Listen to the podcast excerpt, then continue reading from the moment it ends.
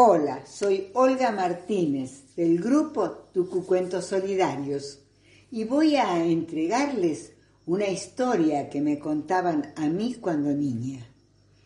Había una vez una princesa. Era la tercera de cinco hermanas. Todas estaban casadas.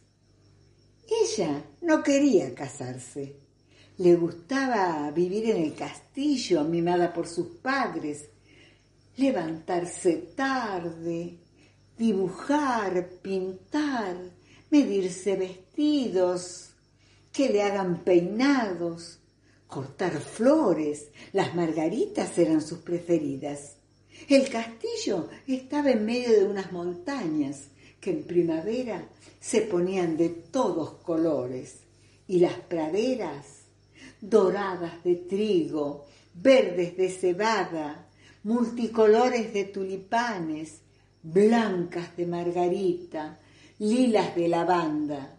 Después del desayuno, ella pedía que le alcancen un delantal y le traían un delantal vaporoso, almidonado, bien planchado, que en el bolsillo tenía los guantes de jardinería para que cuide sus manos.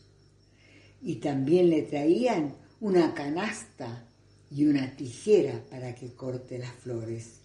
Y así ella se iba plácidamente hacia el prado. Cuando llegaba al sector de las margaritas, dejaba la canasta, agarraba la tijera, miraba las flores porque las seleccionaba, las más grandes, las más prolijas, las de tallos más largos y empezaba a cortarla y poner en la canasta. En esa tarea estaba cuando le gritan, ¡Princesa! ¡Princesa! Mira para todas partes. No había nadie.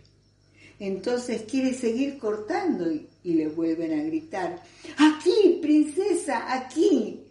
Mueve las plantas.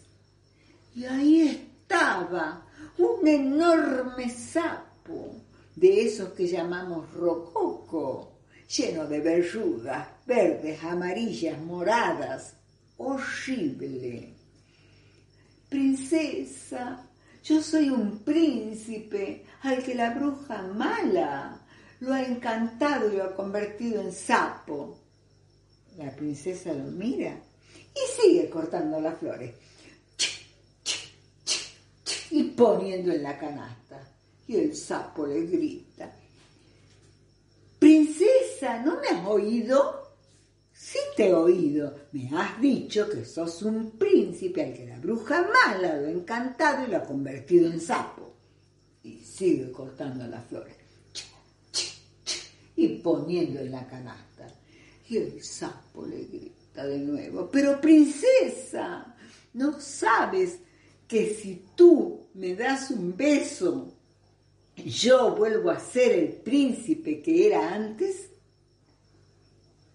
La princesa lo mira y le dice que yo tengo que besarte a ti.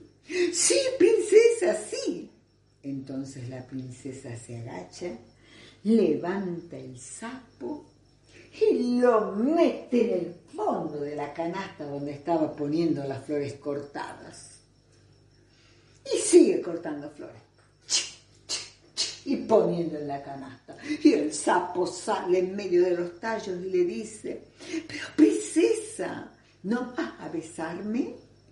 ¿No vas a liberarme de esta prisión? No. ¿Pero por qué, princesa? Porque Hay muchos, pero sapos que hablen como tú, no.